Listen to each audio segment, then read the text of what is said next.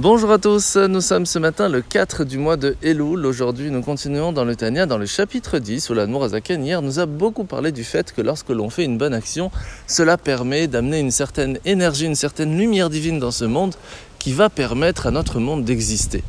Et que plus nos actes sont jolis, plus notre vie dans le monde sera magnifique.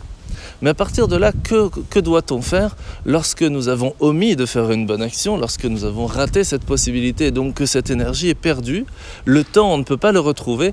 Comment fait-on pour faire teshuva? Peut-on véritablement retrouver cette énergie qui n'est pas descendue dans ce monde en fin de compte? Et la réponse est oui, la force de la Teshuvah est sans limite.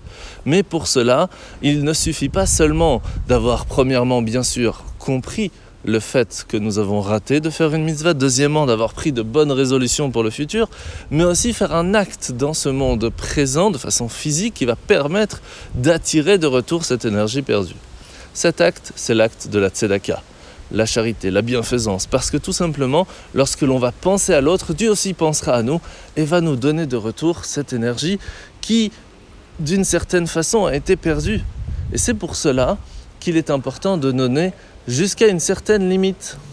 Mais lorsque le Talmud nous a expliqué hier que c'était jusqu'à un cinquième, cela suffit pour une personne qui ne faute pas, qui n'a jamais rien omis dans sa vie. Par contre, une personne qui aurait été d'une certaine façon malade euh, physiquement, elle serait prête à tout donner pour retrouver sa santé. De la même façon, lorsque notre âme ne se sent pas bien, elle est un petit peu malade pour une perte d'énergie ou autre, eh bien, nous sommes prêts à tout donner même au-delà de la limite de 1 cinquième, pour retrouver cette force, cette énergie qui nous permet de vivre dans ce monde de la meilleure façon. La mitzvah de ce matin, mitzvah positive numéro 155, c'est la mitzvah de se rappeler du jour de Shabbat et de le sanctifier. Pour cela, pour le sanctifier, il fallait faire le kiddush le vendredi soir et aussi la havdalah du samedi soir.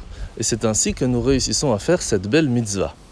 Ah, n'oubliez pas que nous sommes dans le mois de Elul et que pendant le mois de Elul, il faut travailler sur trois, points précisément pour prendre de bonnes résolutions pour l'année qui arrive.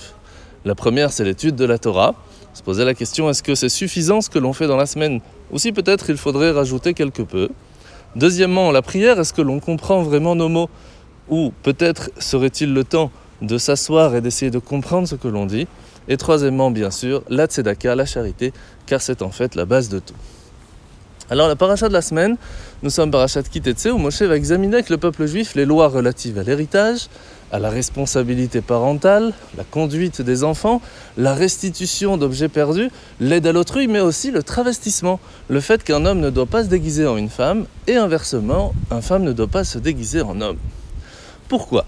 En fait, nous savons que tous et toutes, quelle que soit la personne, nous avons un potentiel qui nous a été donné par Dieu.